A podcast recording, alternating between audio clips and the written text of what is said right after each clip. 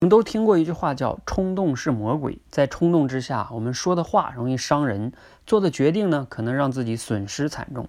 如果说冲动真是一头像怪兽一样的魔鬼，那我们该怎么样锁住它呢？连岳老师在最近的文章中呢，聊到了这个话题。我们先去分析一下，人为什么会冲动呢？人的大脑啊，其实可以分为情绪脑跟理性脑。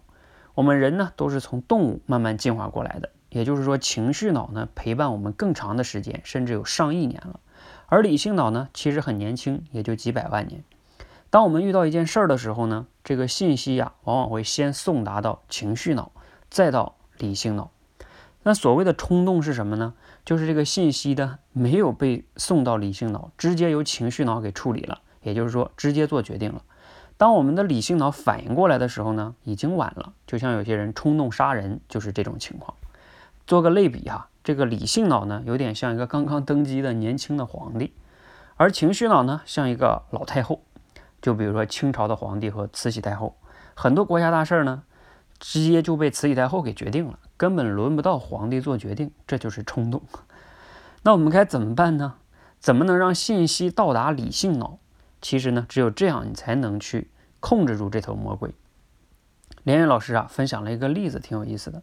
说呢，美国一个著名的心理学家呢，在一次法庭上就发现啊，这个辩方的律师非常厉害，他用一段情绪饱满的演讲，已经快要把这个陪审团打动了，马上官司就要输了。这个时候呢，他该怎么办呢？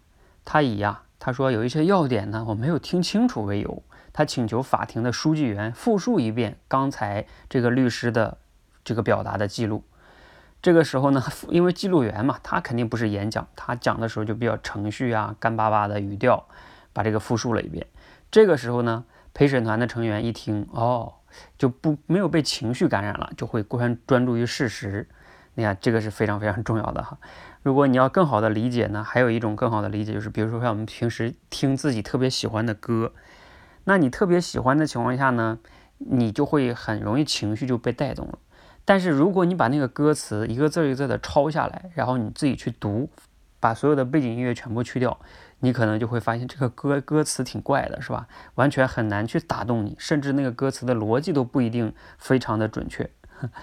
这个就是啊，情绪被去掉了，因为进入到了理性脑，你这个时候呢就很难冲动了。那到底怎么样锁住锁住这头怪兽呢？其实啊。这里边呢，呃，连玉老师分享了几种方法哈。一种方法呢很简单，就是当你很冲动的时候，你把这个事儿给写下来，写下来就能进入理性脑了，它就不完全被情绪脑所控制了。还有呢，连玉老师还提供一种方法，就是你用第二语言去翻译一遍，比如说像咱们中国人用英语把你的冲动翻译一遍，你往往呢就不就不冲动了，因为你已经进入理性脑了。如果你说这些我都做不到，还要怎么办呢？我以前听过古典老师分享过一种方法，就是让自己从这种情绪中先停下来，至少你先让自己停下来，先别那么着急做决定。怎么样做呢？